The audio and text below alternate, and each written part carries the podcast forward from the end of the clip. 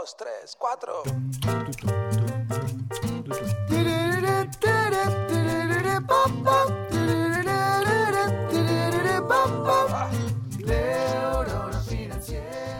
Si estás escuchando esto el día que sale al aire, hoy es 8 de marzo de 2023.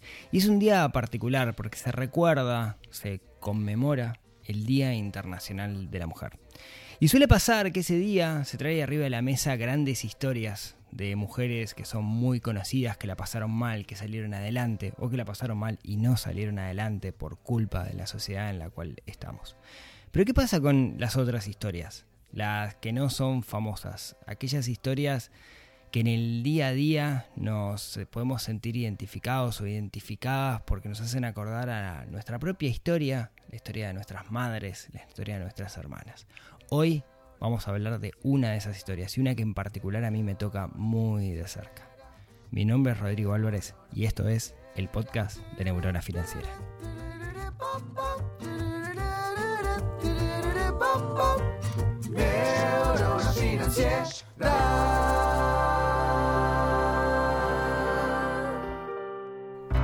Muy buenos días, tardes, noches para todos. Bienvenidos a un nuevo episodio del podcast de Neurona Financiera.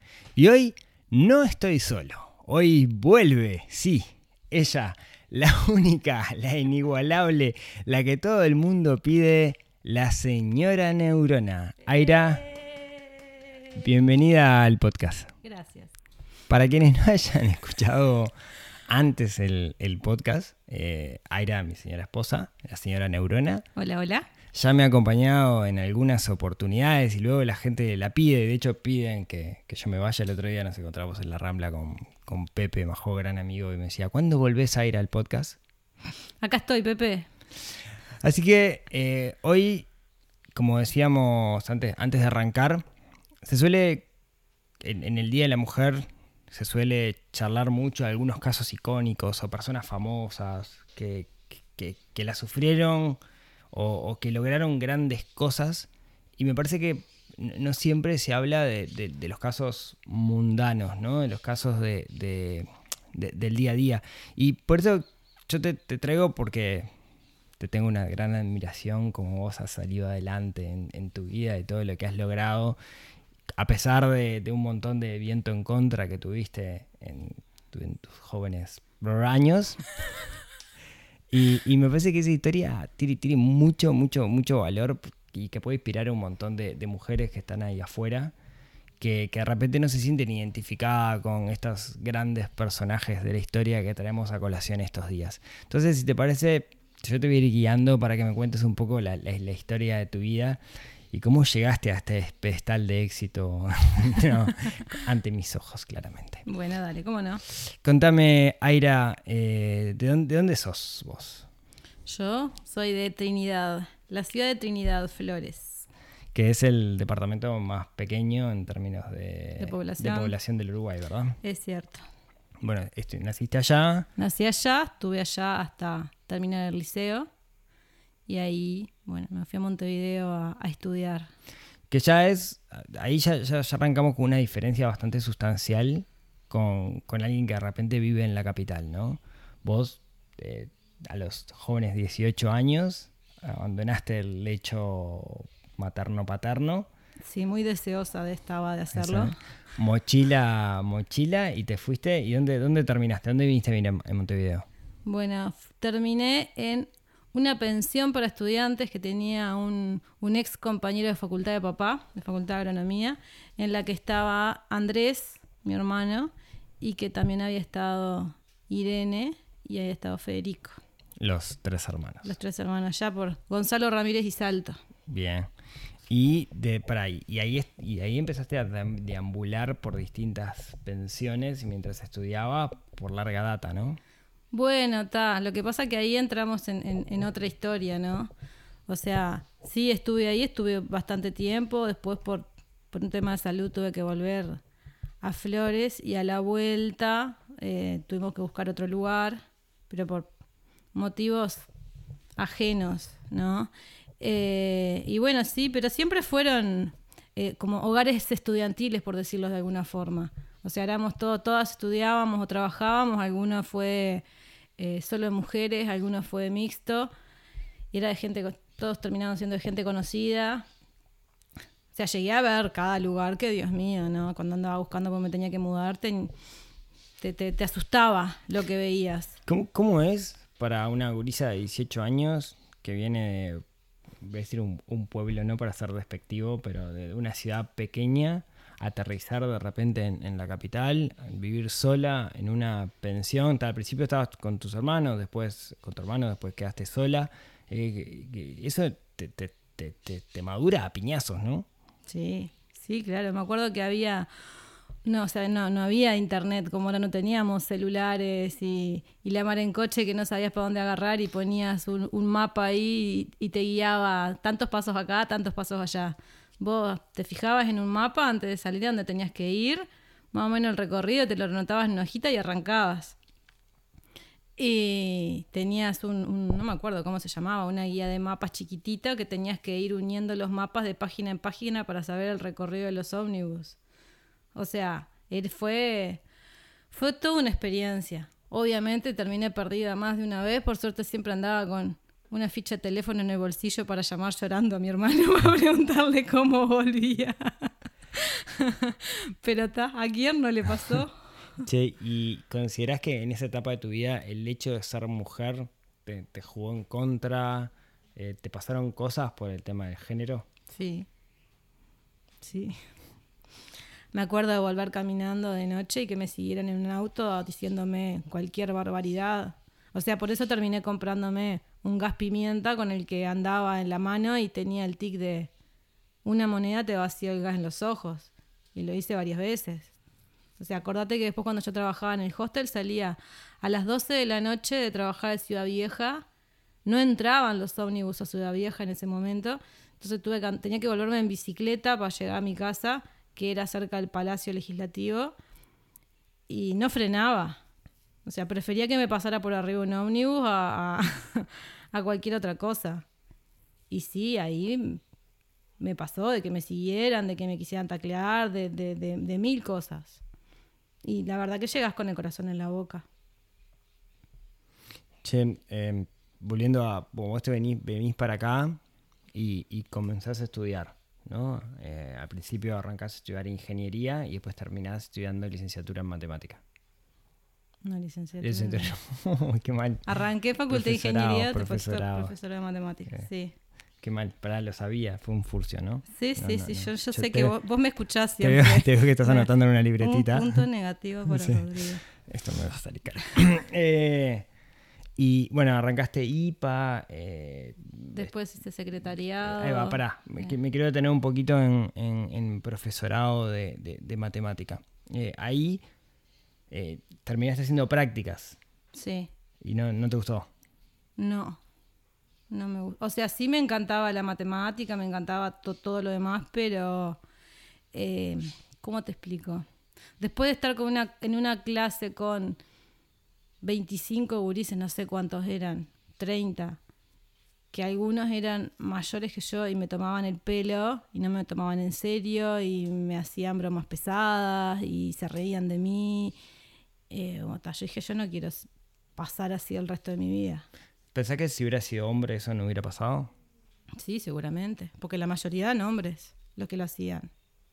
O sea, lo, que me está diciendo es que por un tema de discriminación por género cambió radicalmente tu vida, porque quizás hoy estarías dando clases de matemática en liceo si no fuera por eso. Seguramente. ¿Habías notado, digamos, eso antes? ¿Lo habías pensado? No. O sea, vengo de una familia re machista. Hay ojos lagrimosos por acá, así que este, capaz que tenemos que poner pausas cada tanto para, para, para, que esos ojos lagrimosos, este, pero no es la idea que, que pases mal con esto. No, está todo bien. eh, avancemos un poquito. Después estudias secretariado. Sí. Eh, y comenzaste a trabajar como, como, como secretaria en, en distintos lugares. Eh, el primero un laboratorio médico. Como secretaria, sí. Sí, digamos, Bueno, no, en sí, realidad con vos. hiciste pasantía, digamos, ahí donde donde nos conocimos nosotros, que vos estabas haciendo una pasantía. Eh, me siento como el intendente de colonia. No, no. no. Yo, yo también era empleado, no, no era el que contrataba a los Sí, pasantes. pero no era una pasantía. No, no era una, no era una pasantía. No, no, No, no verdad, está, cierto. Le mandamos un saludo a Aníbal, el gran amigo que, que te tuvo que despedir por culpa Porque- de una- la gripe aviar. Es otra historia esa. Es cierto. Larga, larga historia. Bueno, cuestión que terminaste trabajando en, en un laboratorio eh, y, y- y ahí también tuviste, de repente, y corregime si me equivoco, ¿no? Tuviste situaciones relacionadas con el género, pero no venían tanto de hombres, sino de mujeres, ¿no? Bueno, vieron dos casos. O sea, dos casos que recuerdo. Que sí había un compañero que era como el che pibe de, de la sección de pagos, ¿no? El que iba a los bancos, que hacía todas las vueltas. Que el loco, a mina que pasaba, que le trataba de tocar el culo. Siempre. En el pasillo tenías que ir caminando contra No decimos malas palabras en este podcast. las pompis, ¿te gusta? Bien. Tenías que, que- que ir medio que caminando contra la pared porque era mano larga y se ligó algún golpe. Pará, estamos hablando hace 10 años, ¿no? No estamos hablando No, 10, más. 12, 12 años. Sí, 12, Ponele. 13 años, porque, Sí. o sea, nos casamos cuando yo estaba en el Claro, laboratorio. y hace 10 y hace años, 11. dos- Mira, yo te voy a mostrar en la alianza A mí no me sale. la fecha que está grabada.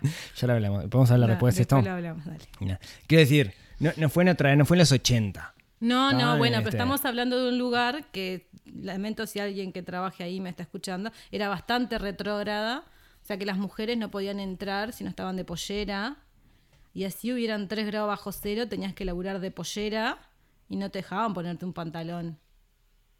Me acuerdo, me acuerdo.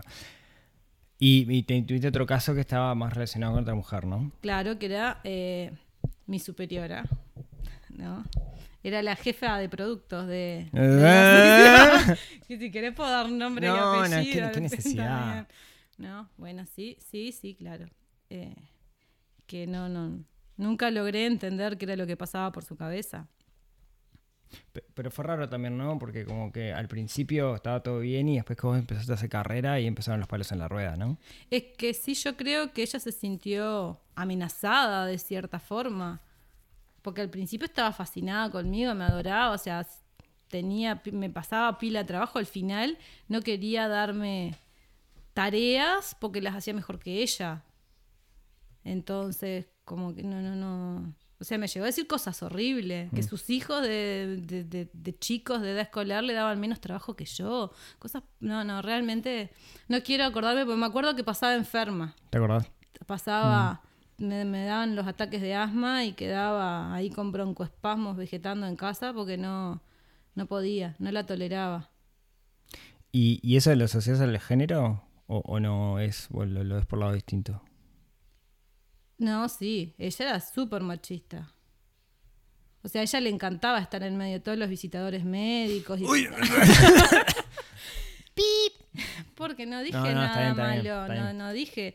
O sea, pero era como que ella se había, lugar, se había ganado el lugar de hombre. Era ahí lo que pasa es que cargos gerenciales, mujeres, solamente estaba ella.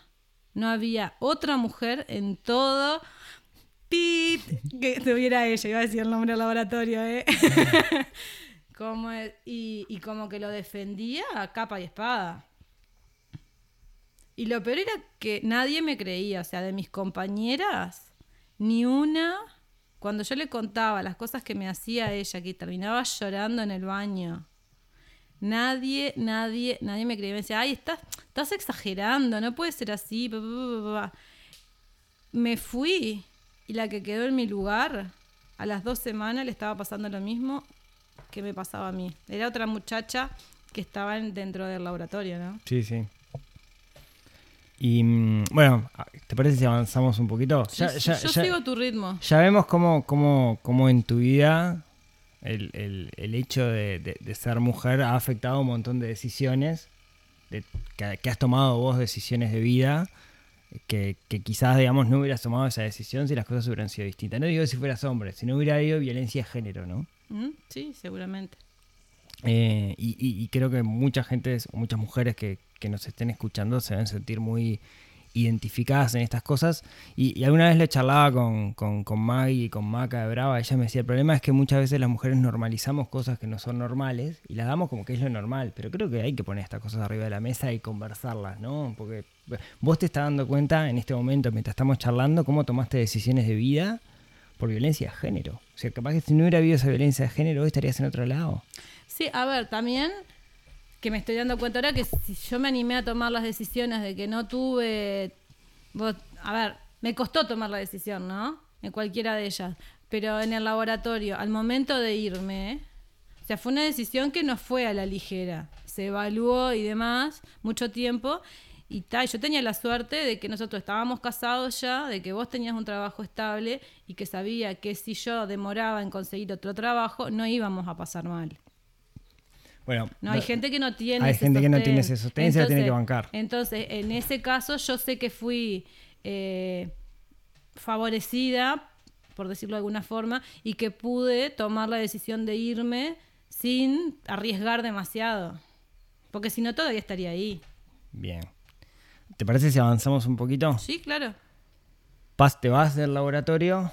eh, Ah, no, que- quiero hacer una lista de los trabajos horribles. Para, me olvidé la etapa del hostel y me la salteamos, pero no importa, digamos. Pues ha hecho más cosas Aira en su sí, vida. Muchas fue- más cosas. El hostel fue, fue todo, todo, todo un, te- es todo un podcast en sí mismo. mismo, creo. lo, lo guardamos para otra ocasión. Si la gente lo pide, eh, hacemos un, podcast sobre cómo es la vida de una joven eh, de veintipico de años, de recepcionista en, en hostels. Dale, si la gente lo pide, pídanlo y se viene el episodio Aira al desnudo.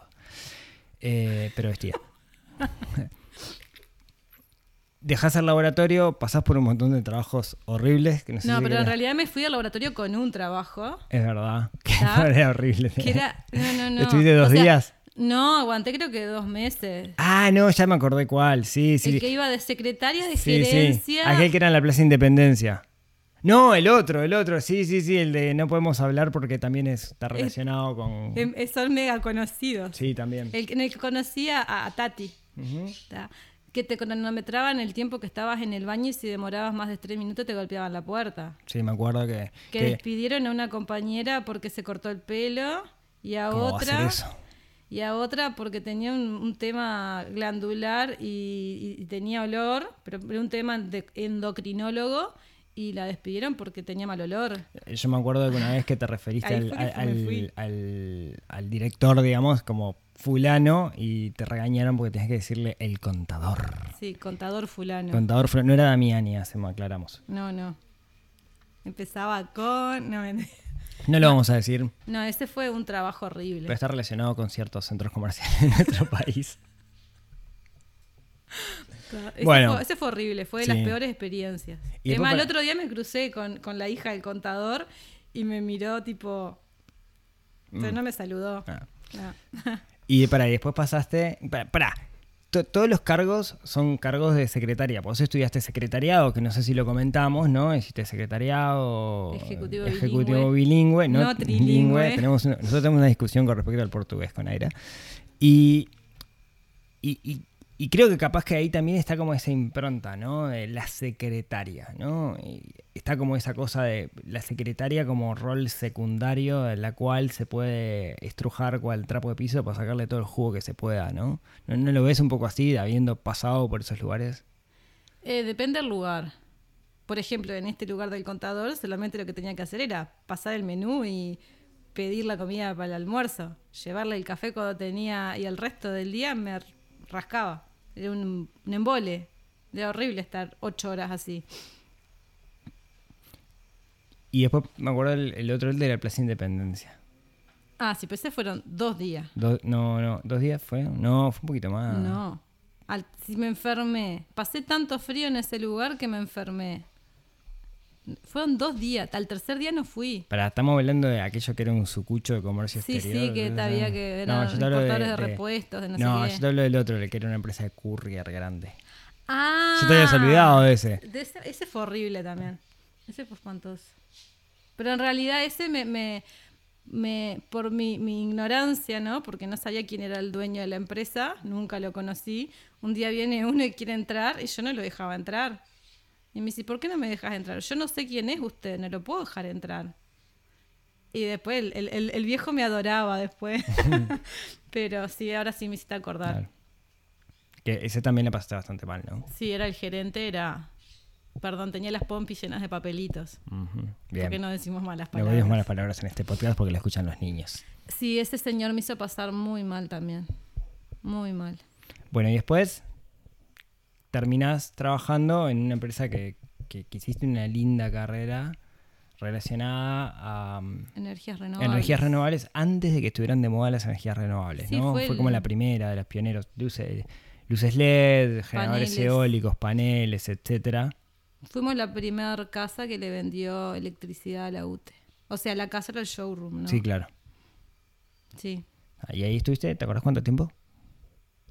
Ay, no sé, tres años, cuatro. Tres, cuatro años, ¿no? Sí, no, no recuerdo. No Y, recuerdo. y acá viene quizás el, el punto, recién 20 minutos y recién llegamos al, al punto de inflexión, digamos, que esto creo que a mucha gente le ha pasado. Nosotros ya nos habíamos casado Yo estaba embarazada de y Maxi. tú quedaste embarazada. Pero no entraste a trabajar No, embarazada. ya hacía un año que estaba cuando quedé embarazada de Ahí Maxi. va, exacto. Y ahí quedaste embarazada de, de- de Maxi, trabajando Y estudiando. y Estaba estudiando analista en marketing en la Labort. ORT. Y porque ustedes piensan que, que- ay, que- ¿quién, quién piensa que está detrás de la cabeza de Neurona Financiera? Yo claramente no, es, es, es Aira, todo esto, todo esto es estrategia de Aira. Y, y bueno, quedas, quedas embarazada. Eh, Todo culpa tuya. todo- solo mía. Pasás me el... obligaste. ¡No! Era una broma, ¿Cómo era una broma. Bueno, pasaste el embarazo, el embarazo trabajando en esta empresa y nace Maxi. Nace Maxi. Y ahí, acá empieza, digamos, como los grandes cambios, digamos, ¿no? De, de- de- de todo, de todo este proceso. Eh, co- co- ¿cómo, co- ¿Cómo encaraste el tema del trabajo y la maternidad? Bueno, me acuerdo que al principio, o sea, cuando volví, yo trabajaba nueve horas y decidimos que quedara Max con, con una persona en casa cuando yo volví a trabajar. Y lo que logré fue negociar eh, una disminución de horario. O sea, pasé a trabajar seis horas en vez de nueve. ¿tá? Y Maxi se quedaba con, con esta muchacha en, en casa. Ta, era cansador, ¿no? Era muy cansador. Bebé que tomaba pecho, que no dormía de noche, trabajo, o sea, ta. Eh, fue un trabajo de logística interesante para, para la familia. El gran tema fue que mm, Max, que quedaba con esta muchacha, bueno, empezamos a ver cosas que pasaban en casa que no, no, no nos gustaban. A Acá, ver, acá abro un paréntesis. dígase. nunca, nunca tuvimos cable nosotros, ¿no? No, jamás. nosotros nunca tuvimos cable. Y tenemos Netflix, desde el principio. Sí. Entonces una de las cosas que tenía Netflix es que podía ver el historial de las cosas que veía la persona. Y claro, llegábamos, prendíamos y, y Sí. la usurpadora. La usurpadora, temporada Sí. 45. Chucky el muñeco diabólico, con un Sí, bebé de meses. Bueno, nos pasó de un día, ¿te acordás que me había agarrado un virus? Y que estaba hecha paté en el trabajo. Vos me pasaste a buscar por la oficina y fuimos para casa. Y cuando llegamos estaba Maxi sentadito en, en- en el entretenedor aquel que tenía. Ella sentada en el sillón con las patas arriba de la mesa ratona, tomando mate y comiendo bizcocho, mirando algo en la tele. Claro, cuando entramos quedó así petrificada. Pero en realidad eso no era lo No, peor. no, eso no era lo peor. O sea, lo peor fue que casi nos incendió la casa. Es cierto. O sea, está. Y cuando yo le decía, Cristina, hay humo, hay humo, hay humo, ella seguía jugando con Maxi, no, y era que había prendido la cocina para calentar agua para el mate y había agarrado un repasador y el repasador estaba ardiendo y estaba agarrando la cortina. Igual para mí lo más complicado fue que aquella vez que contó riéndose de que en un partido de fútbol había visto no sé quién con convulsiones y era se- tipo, y le salía espuma de la boca, buenísimo. Y ahí fue que decidimos. Está, que- sí, falta de criterio, ¿no? Quería llevarse a Maxi a su casa para poder ir al médico y tipo, y Maxi no tenía vacuna, más allá de que yo no sabía dónde vivía, ni iba a dejar a mi bebé ir a la casa de una persona. Digamos que no nos fue bien. No, no nos fue bien. Venía con recomendaciones y no nos fue bien por ese lado y tomamos la opción de mandar a Maxi a un maternal. Claro, cambiar. Maxi fue a mater empezó a ir a maternal, un maternal que quedaba cerca de la oficina. Eh, y ta, y ella, chao. Y no tuvimos en cuenta, para en aquella época yo viajaba muchísimo. Yo, Sí. digamos, de, de los 300 días del año había 150 que estaba afuera. Y no tuvimos en cuenta una cosa que le pasa a los padres que mandan a sus hijos por primera vez un maternal. La mitad del tiempo están enfermos. Sí, a los niños les pasa. Exacto, sí. sí, sí. Nosotros no tuvimos en cuenta que Maxi y tal, la mitad del tiempo estaba enfermo. Yo no estaba porque por mi trabajo, trabajo. Exacto. Y eso empezó a generar roces. Exactamente. O sea, al punto de que me llegaron a decir que yo no era la misma persona que habían contratado. Y claro que no era la misma No, persona. por supuesto que no era la misma persona porque yo ahora era madre y las prioridades cambiaron. Eh, y bueno, hasta eso fue como un- una caída al vacío. O sea, de a partir de ahí no, no, no pude. O sea, me bloqueé y no, no pude. Al final, antes de terminar en muy malos términos con mi jefe, que también los conocía medio Uruguay, Sí. Eh, preferí renunciar. O sea, preferimos, entre los Sí, dos, porque fue una decisión de familia, renunciar y bueno, ta, buscar un trabajo que fuera de menos horas o que tuviera flexibilidad horaria, el cual no conseguí nunca. Exacto. Y bueno, ta, y como, como soy un poco inquieta, terminé donde estoy ahora. Bueno, ahora nos metemos en eso porque acá me parece que hay, hay, una historia que, que puede ser súper interesante para, para muchísimas mujeres que están en situaciones similares, porque esto vos me estás contando le pasa a muchas mujeres. Eh, vos hoy estás emprendiendo. Tenés Sí. un emprendimiento, tenés una empresa que se llama Minúsculos, que te dedicas a hacer Mochilas. cosas. Ahora, ahora, ahora ahondamos en eso, que no empezó así. No. eh, y, y, y- y todo comenzó con un caracol. Sí, todo, todo empezó eh, en el jardín. En el jardín donde iba Maxi, que tenían un tallerista de música que se Selma. llama Selmar. Le mandamos un abrazo a Selmar, que no nos está escuchando. Bueno, no sabemos. No, no creo. Selmar eh, participa en, en- en unas bandas de música infantil, ¿puedo decirlas? ¿Sí? Que se llaman Musit, que es su, su proyecto. Y Isla Polonio es el otro. Tenían dos canciones que eran el hit del jardín. Una La hormiga Marisa y la otra era Paul el caracol. Y Maxi pasaba todo el día diciendo Paul, Paul, col, col, Paul, col, Paul, col. Amaba la canción de Paul el caracol. Y, ta, y un día se me ocurrió hacerle un caracol. Para, yo acá te hago un paréntesis. Íbamos a la casa de mis padres, que usualmente estaba llenos de caracoles, Ah. y el gurí corría atrás de todos los caracoles. Con un año apenas caminaba, iba corriendo atrás de todos los caracoles que había, los agarraba. los ponía al sol, los pegaba a la ventana, cualquier cosa. Los pisaba a veces, sí. Por bueno. suerte nunca se comió uno. No. Qué raro que nunca se comió Es raro uno. que... Bueno, entonces le hice a Max un caracol, que era Paul el caracol. un peluche. Porque, Un peluche. Porque sí. vos, pará, ¿y dónde, dónde aprendiste a coser vos? Ay, mi abuela cosía. Mi abuela tenía una Singer a pedal que era en, en la que cosía ella y hacíamos cositas. Que la heredó Irene a la Singer. No. Eh, y, y bueno, pero cuando eras chica tu abuela te enseñó y nunca más habías cosido en tu vida. No, no, no, ni ahí.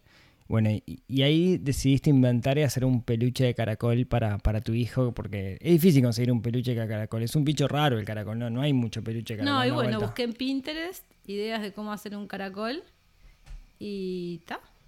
Terminé comprando tela, arroz, me acuerdo que le ponía al coso de abajo para que no se volteara. Yo me acuerdo que nos prestó la máquina, nos prestó, te prestó la máquina Chofa, una vecina, Sí. que tiene una máquina de coser eh, doméstica que te la prestó para esto. Sí, porque después le hice los souvenirs del cumpleaños a Maxi y también Macarena me había prestado también, También. la máquina. Y, y acá viene para mí un momento que, que capaz que lo recordamos distinto, pero para mí es Claro, crucial. porque, pará, porque Maxi andaba con el caracol para todos, Todos lados, iba al jardín con el caracol. Claro, era el caracol. Y a todos les encantaba el caracol. Entonces, Bueno, entonces eh, está esta costumbre en los, en los cumpleaños de los jardines que se le regalan a los niños eh, se le hace un regalo, ¿no? O sea, Maxi tiene que llevar un, un regalo para el cumpleaños de Isabela. Y fue el cumpleaños de Isabela, que era una gurisa eh, que el padre era inglés, los padres eran ingleses, la madre trabajaba en un banco, el padre venía, había venido a acompañar a la madre, y eh, no hablaba ni jota de, español, me acuerdo, el, tipo. Y vos hablabas con él, por tu rol de secretaria bilingüe, que domina perfecto el, inglés, charlabas, charlabas con él. Bueno, y, se te ocurrió esa idea de, bueno, ya que es el cumpleaños de Isabela, Maxi, llévale un caracol. Y le hiciste un caracol para, para Isabela. Es cierto. ¿Y qué pasó después? Le encantó. El padre no podía creer que le hubiera hecho el regalo. Y ahí dijiste, acá hay algo. Bueno, no sé si dije acá hay algo. No, no recuerdo que haya sido así. Pero ta, me motivó, eso sí. Y bueno, y salieron caracoles para todos los compañeros del jardín. Después arrancaron los elefantes, los eh, hipopótamos. claro, los, los búhos, los elefantes y con las orejitas que le sonaban. Mm. Y empezaron a salir y empecé a subir las fotos de las cosas que hacía en mi Facebook. Y una, una compañera de generación de flores me dice, ay, yo quiero, quiero uno de cada una para Benny, que era el hijo, y le hice y me empezaron a pedir después por los que ella tenía y yo qué sé qué, y bueno, y ahí terminé abriendo la página de minúsculos y haciendo muñecos pueden buscar las, esas cosas. No sé, creo que las bajé a las fotos. Pueden buscar en minúsculos.uy. Las en, primeras Instagram, las primeras fotos de los peluches. Yo tengo no, en Instagram no hay ninguna. ¿No? En Facebook. Porque Instagram ya empezó después con las mochilas nomás. Claro. Bueno, y, ahí empezaste a acompañar el crecimiento de Maxi con productos que iban asociados a las necesidades de Maxi, pero que también eventualmente había una eh, demanda por parte del entorno, ¿no? Sí, bueno, me acuerdo de, ponerle la matera, las materas salieron para el regalo del Día del Maestro de, Valentina y Sofía del jardín. Claro. La mochila fue porque no conseguía una mochila que acompañara el tamaño de Maxi y que además como Maxi no miraba dibujitos, o sea, no tenía idea de, lo que eran los macacos que habían. Entonces quería hacerle una mochila de algo que no fuera un dibujito, un personaje, un dibujito. Y bueno, está, y ahí por eso es que, las mochilas no son de personajes. Más allá de que de repente alguien me dice, ay, ¿me podés hacer una mochila con un dragón? Y bueno, está, veo de cómo consigo un dragón, pero un dragón genérico, no eh, el, dragón, de, tal película. de tal película. exacto. ¿Cómo es? Bueno, y, para, y, y, empezaste a ofrecer los productos por intermedio de, de, más que nada redes sociales, probaste algunas alternativas también, pero sobre todo en, en redes sociales, y fuiste creando productos a medida de tus propias necesidades o las necesidades del, entorno. Y eran productos que vos los probabas y los ibas validando también, ¿no? Sí, a ver, lo, sí puedo decir que ningún producto de los que tenga, eh, no yo no los haya usado. O alguien de la casa, ¿no? Porque es, así. Y han ido saliendo a medida que eh, me van pidiendo de repente porque está cuando estás inmerso en algo como que no te da para, ponerte a, inventar de una, entonces te empiezan, ay, no, una mochila más grande porque la mochila que tengo ya le queda chica y me encantan tus mochilas y quiere no sé qué, entonces bueno, ahí sale una mochila más grande o cosas similares. Che, ¿y cómo eh, eh, estás en un mercado que tenés una gran competencia? Porque tenés mochilas chinas, mil marcas, todos los supermercados vendiendo eso. Y vos tenés un producto que cumple la misma función que una mochila, pero es distinto, porque es diseños personalizados, estampados que no únicas la mochila por las haces a mano, eh, estampados que, son poco comunes y es difícil encontrar dos mochilas que sean iguales le dedicas mucho tiempo a cada producto y eso hace que sean un poco más caras que, una mochila normal de mercado y también que duren más porque vos le das una garantía sobre efectos de fabricación de por vida, etc. Eh, igual estás en un mercado que es, sumamente, sumamente competitivo. ¿no? ¿Cómo, cómo, te lograste posicionar en ese mercado? ¿Por qué hoy la gente te compra a vos? ¿Por qué pensás que te compra a vos en vez de ir a Devoto y comprar una mochila de plástico en Devoto?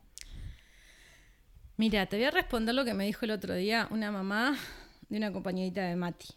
¿tá? Porque convengamos que, que nosotros sabemos que la escuela acá no es la escuela de Positos, ¿no? La gente acá tiene más dificultades económicas o está viviendo más al día. Es un contexto humilde. Es un contexto humilde, sí, en su mayoría, no en todo, ¿no?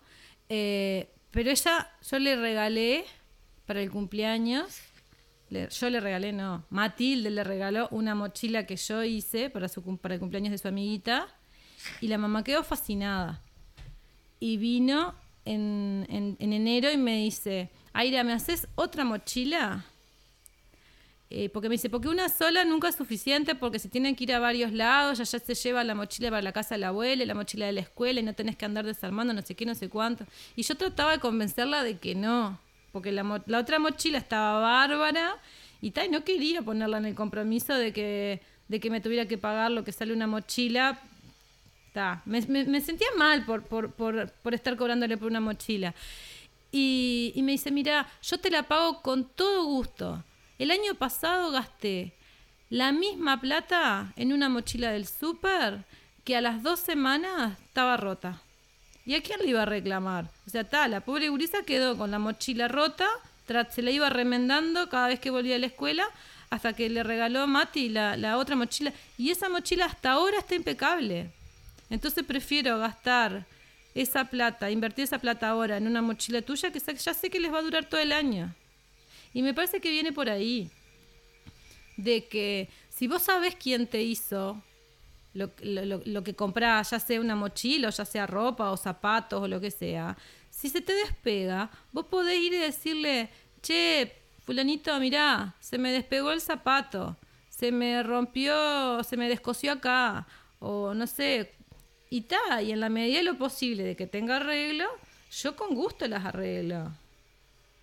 Ta, a veces hay cosas que escapan, ¿no? Si se te rompe el cursor del cierre, no, no, no es que no es culpa mía, en realidad yo los compro. Y no sé si son buenos o no son tan buenos. Siempre los compro en el mismo lugar, pero hay partidas y partidas. Pero si puedo cambiártelo, te lo voy a cambiar. Y ta, y lo otro fue que intenté tener stock, ¿no? Para, para poder ofrecer las cosas y no, porque si les gusta con el bordecito rojo y el cierre amarillo y, la- y el nombre bordado. Entonces no puedo tener stock. Las, las haces a, me- a- a medida, a pedido. Sí. O sea, Lo que implica también que tenga, que no sea para mañana, ¿no? Que, que le, No. le- le pongo todavía una complicación más a lo que estás haciendo.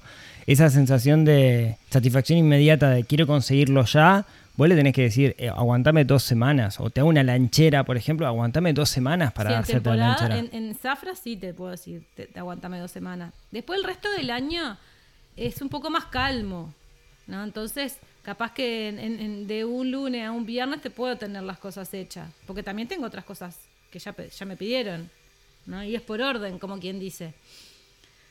Pero bueno, yo creo que el respaldo, o sea, el saber de que si te pasa algo con, con uno de los productos, vos me podés escribir y decirme, mirá, me pasó esto, y yo voy a buscar la forma de, de solucionártelo, eso por un lado eh, hace que- que a la gente le guste. Te, hago do- dos preguntitas más. Eh, ¿cómo, te sentís como emprendedora? El hecho de tener que lidiar con toda la demanda de emprender y al mismo tiempo tener que estar, ser una madre presente con, con tus hijos. Pa, bueno, depende del momento del año, ¿no? Justo ahora estamos saliendo de la zafra y, y, y cuando estamos en plena zafra, la, la verdad me cuestiona seguir. Porque los veo que están ahí, bollando. Bueno, vos también trabajás. Bueno, o sea, hay momentos, o sea, no, no te estoy echando la... No estoy diciendo que vos no les das bolas porque vos sos súper presente con ellos. Pero hay momentos en que los dos tenemos que estar trabajando Ujú. y, y ta, y bueno, tienen que buscarse la vuelta a ellos para jugar, para entretenerse, para... Y me siento culpable, te voy a decir que no. Pero hacemos un paréntesis para agradecer a el vecino que está cortando el pasto justo en este, en este momento y el perro que está ladrando. Pero esta es nuestra cotidianeidad. Los estamos siendo parte de, de- de nuestra familia. ¿Querés cerrar la puerta? Voy a probar. Bueno, cerramos la puerta y ahora debería haber menos ruido. Eh, la otra pregunta que te quería decir es, vos contabas que te pasaron como muchas cosas, cosas que... Cerraste la puerta y el perro. Era el perro que entrar. que quiere entrar. Ta. Te pasaron muchas, estos podcasts en vivo, eh, te pasaron muchas cosas, cosas lindas, cosas feas, cosas que te llevaron hasta este momento donde vos sos una empresaria, tenés tu empresa, confeccionás, tenés tu unipersonal, emprendedora, como lo quieras llamar. ¿Estás feliz con, con el resultado? Sí, estoy feliz con el resultado. O sea, siempre me queda ese bichito de que me gustaría ir un paso más. Y tal, me encuentro con un techo, ¿no? Que es el, el- el Capacidad tiempo. de producción. Mm. Sí, el tiempo que le puedo dedicar y, y sí, la capacidad de producción. Porque tampoco está en tu cabeza tercerizar la producción. No, porque a mí es lo que a mí me gusta hacer. Claro. O sea, si yo lo tercerizo, no, no, no, no lo disfruto. Y tal, yo quiero seguir disfrutándolo. Así tenga menos ingresos, pero es, o sea, es lo lindo de poder hablar con la gente y ver, mostrarle qué puede ser, qué no, buscarle la vuelta, hacerlo, mandárselo. O sea, cuando me escriben un mensaje siempre voy a responder yo. Claro. Y si hay algo mal va a ser porque lo hice yo. O sea, no hay otra persona que lleve la responsabilidad. Claro. ¿Qué mensaje? Y acá te, hago- te- te- te la complico. Ah, ya. No, ¿qué, qué, qué- qué- qué mensaje le, le puedes dejar vos que has recorrido todo este camino de repente a, esa gurisa de 20, de 30 o de 40 años que no estás feliz en el lugar donde estás? Porque si algo te caracteriza a vos es que buscaste tu lugar, ¿no? Si un lugar donde te- no te hacía sentir cómoda, no digo que fue fácil, pero seguiste un proceso y terminaste saliendo de ese lugar para buscar aquello que realmente querías. Eh, y no te van yo que te conozco sé que vos no te bancas cosas. Si a vos hay algo que no te gusta, lo decís, lo actuás y te terminás actuando en consecuencia. ¿Qué, qué, qué tenés para decirle a todas esas gurisas que de repente están en un lugar y dicen, pucha, no estoy cómoda o me, me tengo que bancar esto o me tengo que bancar aquello otro, muchas veces relacionado con violencia de género? Ay, que se vayan. O sea, si vos no podés pasar la tercera parte del día en un lugar donde la estás pasando mal. O sea, yo entiendo que hay que vivir, que se precisa el dinero, pero hay otras formas, hay otros lugares. Capaz que a- a ir haciendo un proceso de, de- de buscar un cambio, pero, pero ta, no, no se lo banquen porque no vale la pena. Y, y ya que estamos, película, ya que tengo pre- preguntas gratis, ¿qué tenés para decir? La Gratis. mayoría de la gente que escucha, la mayoría de la gente que escucha este podcast, lamentablemente para mí, no son mujeres, sino que son, son hombres. ¿Qué tenés para decirle a los hombres? A los hombres. Ah, podemos hacer otro podcast. no, bueno, me agarrás desprevenida. Viste que yo tengo que pensar para poder acomodar las palabras porque si no puedo sonar bruta, grosera y, y- y muchas cosas más. Pero. eh, no sé por dónde empezar. Te digo una cosa que me dijiste vos a mí. Antes de hacer algo, pensá que puede ser tu hija o tu hermana, ¿no? Sí, total, sí. sí antes de hacer o decir algo. Para decir algo.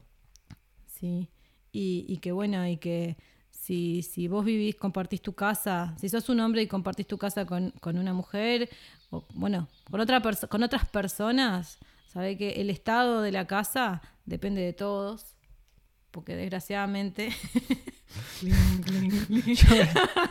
desgraciadamente el, eh, se, se- el- se tiende, se tiende a, a- a- dejar que las tareas domésticas recaigan sobre la mujer. Solo un par de preguntitas para aclarar. ¿Quién tendió las camas hoy? ¿Quién limpió los baños? ¿Quién hizo el desayuno? ¿Quién lavó los platos? Viste bastante. Está, equilibrado, está equilibrado. Vamos Está arriba. equilibrio, sí, sí. Ta, me pones en una situación incómoda que yo tengo que pensar. O sea, no, no, no te puedo contestar así. Porque ten- son demasiadas las cosas que se me podrían venir a la cabeza y te puedo causar problemas. Esperemos que no. Bueno, para, para, para terminar, eh, ¿dónde te pueden seguir las personas? Así, el, el- el chivo de valor. El este, chivo de valor, minúsculos.uy. En Instagram y en Facebook. y en Facebook principalmente. Sepan que hay lista de espera. no vengan a pedir mochilas ahora que están arrancando las clases porque hay, hay lista de espera. Mochilas, lancheras, ¿qué más? Eh, bolsos deportivos. O sea, hay muchas cosas, se pueden ver en la página. Pueden ver en la Eh, página, bueno, les invitamos a que entren a Instagram minúsculos.uy y que, que vean esos productos. Aira, muchas gracias por acompañarme. No, por favor. Si la gente lo pide, ¿volvés? Y bueno, habrá que hacer esfuerzo. Ah, yo creo que sí. Muchas gracias a todos por, por acompañar a, a, esta familia el, el, el día de hoy. Eh, de nuevo, ¿no? Mi idea era contar una historia que yo conozco bien porque la tengo al lado. Bueno, más o menos, le pifiaste en algunas cosas.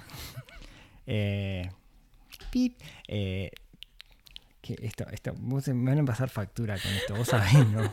Ay, bueno. Bueno, no, Todo culpa de Pepe que me dijo que le gustaba que fuera ácida con Es vos. cierto, es verdad.